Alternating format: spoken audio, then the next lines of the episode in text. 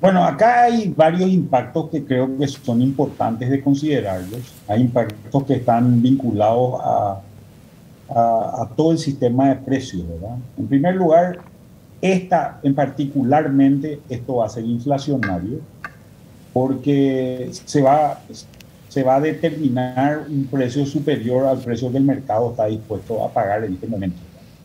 Entonces, al ser esto, esto inflacionario, tenemos ya un problema un problema inicial porque ahí ya, ya estamos con una inflación importante, ya estamos con, con incrementos de precios en sectores, en sectores importantes como el caso de alimentos. Este desabastecimiento al que te referías anteriormente es un, desabastecimiento que obviamente al generar escasez va a subir, va, va a generar un incremento de precios en productos básicos. Eh, esto, eh, eh, este es el impacto. El consumidor lo que va a, lo que va a sentir es que gracias a, los transportistas todos sus productos se vuelven todos más caros. Eh, no, solamente, no solamente la leche, sino, sino otro tipo de productos básicos, dado que esto está impactando fundamentalmente a, todos los sectores.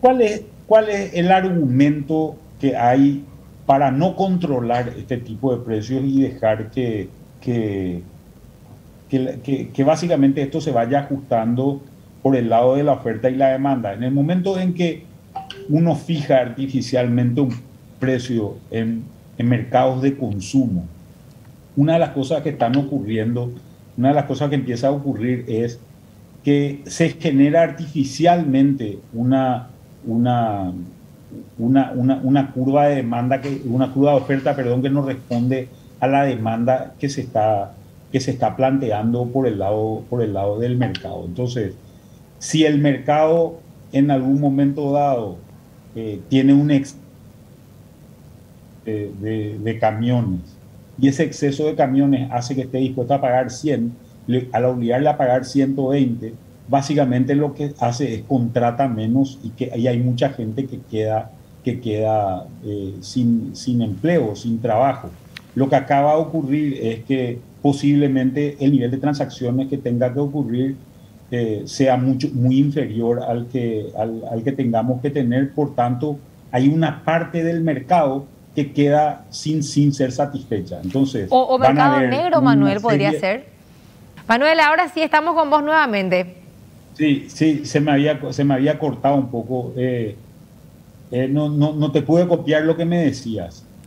Sí, no, básicamente te planteaba, si es que también, además de eso que estabas mencionando, de que haya una porción insatisfecha, de que no va a recibir, eh, de que no va a poder prestar ese servicio, si no se crearía también un mercado negro ahí al margen.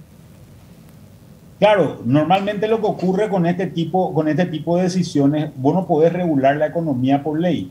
¿Qué es, lo que va, ¿Qué es lo que va a pasar? Esta porción del mercado que queda insatisfecha, es decir, aquellos camioneros que no consiguen trabajo, lo que van a hacer es se van a emplear por cualquier precio.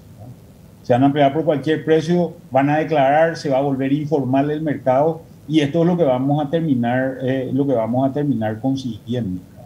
Entonces creo que hay un, creo que hay un impacto bastante significativo en esto. Esto por un lado, por otro lado está, entonces este mismo argumento lo podés trasladar prácticamente a cualquier mercado y tenés también una violación de un principio de justicia, que, es un, que es un problema serio. ¿Por qué?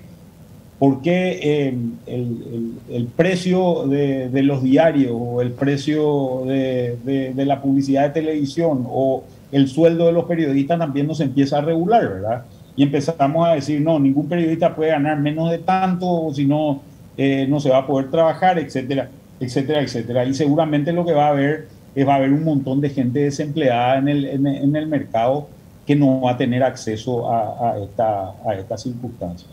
Creo que esta es una situación, eh, una situación clave y es una situación que va derivando sobre todo de un evento que es muy importante, que es la debilidad del, del gobierno. Eh, cuando un gobierno empieza a permitir este tipo de excesos, es decir, que haya gente del sector privado que esté cerrando eh, eh, rutas que son públicas y que esté impidiendo el, eh, el, movimiento, la movilización de otros privados, Entonces estamos ante, ante una situación de mucha debilidad del Estado, que es la que termina eh, volviéndole mucho más corajudo de lo que deberían ser esta, esta clase de gente.